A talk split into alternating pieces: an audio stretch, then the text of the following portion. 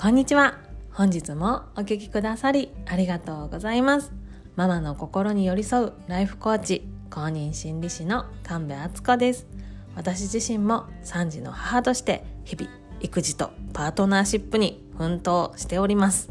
こちらの番組はいつも自分を後回しにして誰かのために頑張るママ。そんなあなたにお届けしたくて平日毎日お送りしております。幸せはスキルを合言葉に心理学の知識をベースにあなたがあなたを幸せにしていく。そしてマインドからあなた自身を楽にしていくメソッドをどうぞお受け取りください。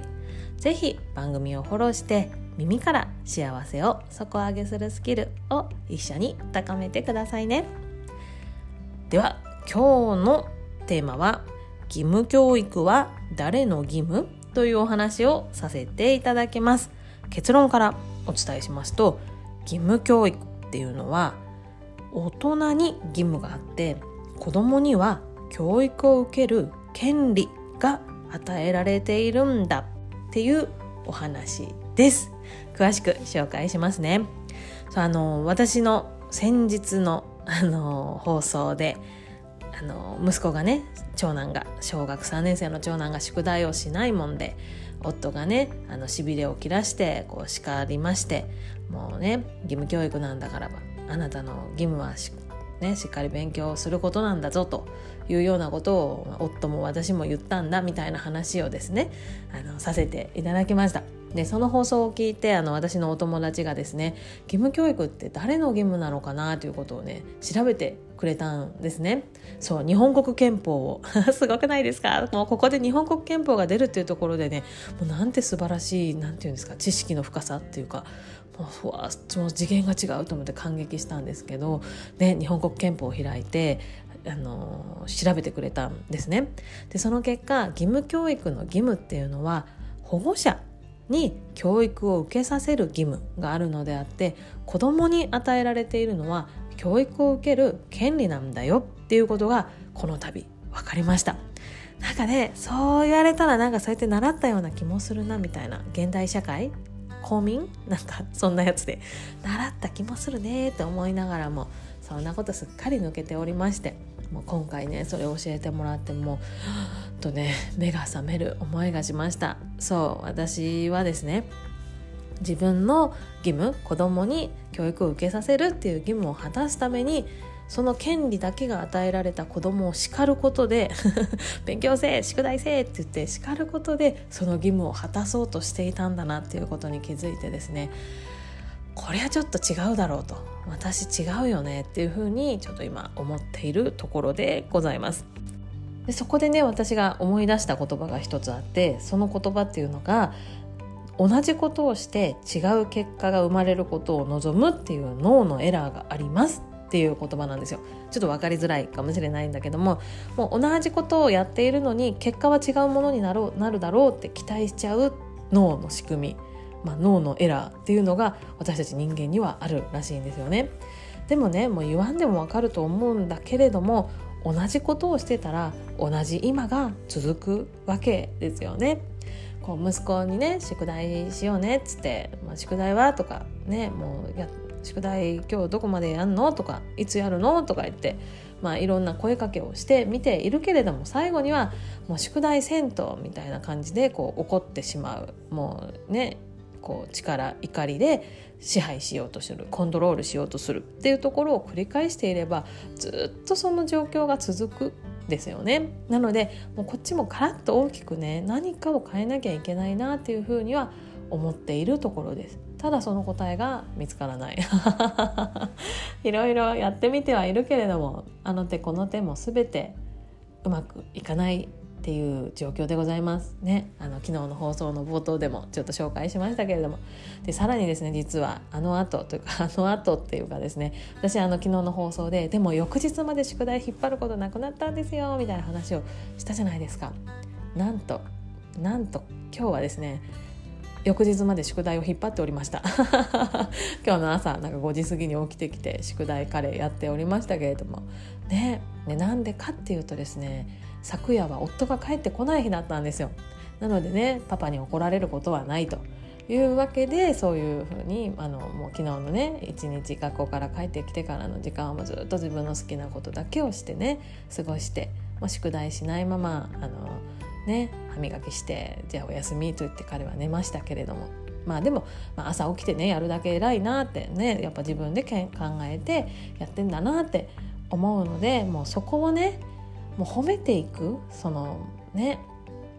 夜のうちにやりましょうとかそういうこちらのスタンスを見直す時なのかなと。そしてやれていることに注目する。でそして私たち親からそうやって強制的にね何時までにやれとかそうやって言われることをどう感じてるのか本当はどうしたいって思ってるのかを聞くっていう風なやり方を一回試してみようかなって思っております。ただこれにはね夫の協力もね不可欠なのでまずはね夫にね理解してもらう。ね、同じことやってても変わんないんだよと。何度言っても変わらないならその方法じゃダメなんだからこっちがガラッと変えてみようよって。まだねまだ相手は子供だから。変わるのはまず大人だよっていうのをちょっと夫とねあの上から目線にならないように 話をしてみようかなと思っております。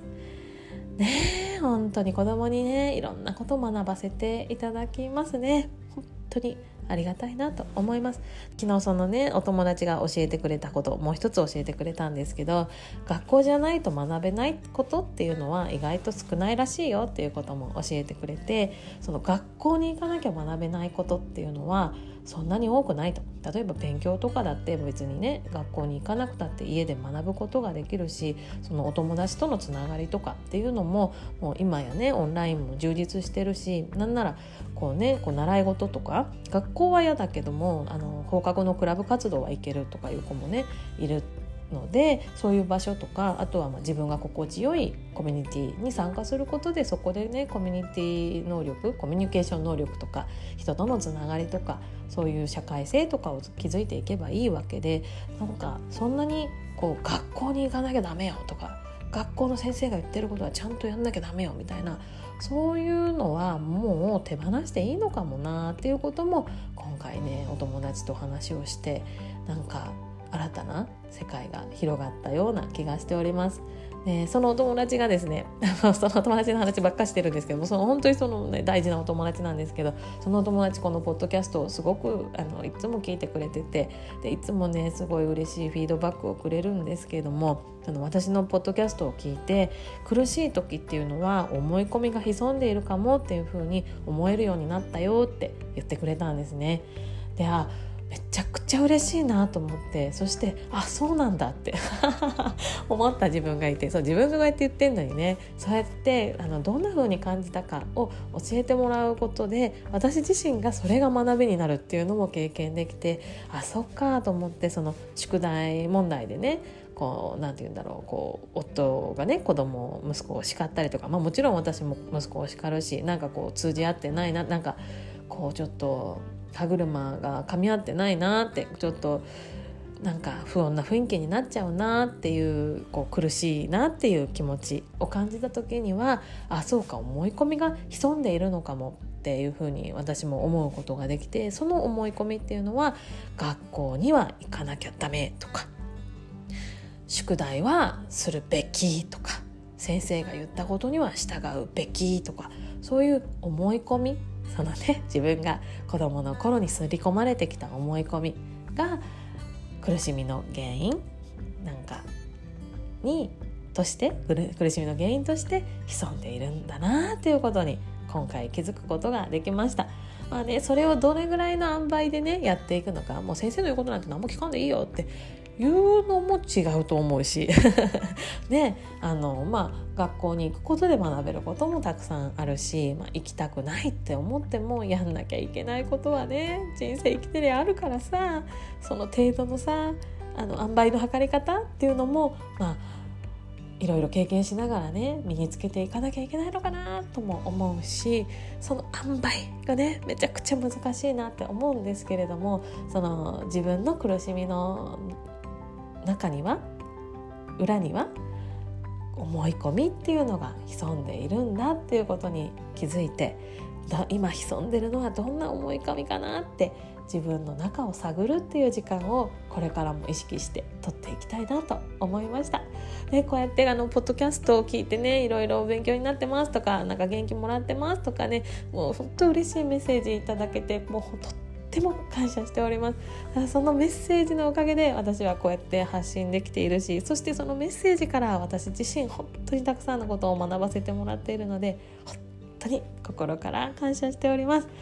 まだまだあの私自身も勉強中も子育てもあとパートナーシップもそして、ね、あのポジティブ心理学っていう分野とかあの心や体のことについてもまだまだ勉強中日々成長させてもらっているので一緒にねあなたとより良い人生っていうんですかね。より幸せな人生。自分で自分を幸せにする人生。一緒に作っていきたいなと思っておりますのでこれからもどうぞよろしくお願いいたします。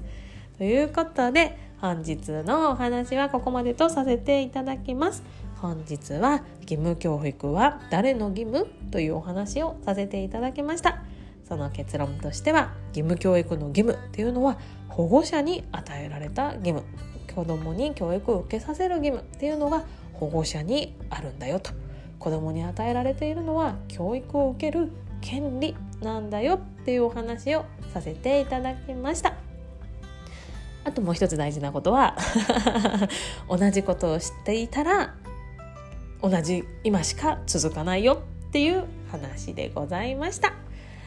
最後にお知らせです。来週水曜日11月18日のお昼休み12時15分からの30分間あなたがあなたを幸せにする心理学カフェをオンラインの無料ワークショップとして開催させていただきます。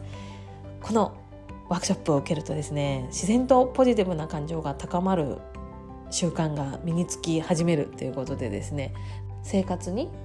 生かしやすい具体的で即効性がある内容でしたというような感想をいただいております。来週開催する内容は先週開催した内容の続きとなります。お申し込みいただいた方には先週開催した内容のアーカイブ動画を申し込み完了メールとともにおお送りいたしますので是非それをご覧になってからご参加いただけると嬉しいです。もちろんご覧になってなくてもご参加いただけますので安心してお申し込みくださいね。タイミングが合わないなとお昼休みは難しいという方はアーカイブ10個あの動画をですね送らせていただいてあなたのタイミングで見ていただくっていう方法もあの可能ですので是非その方法も試してみてください。あなたからのお申し込み楽しみにお待ちしております。詳細は番組概要欄からご確認ください。ということで本日も最後までお聴きくださりありがとうございました。ではまた明日の放送でお会いしましょう。神戸敦子でした。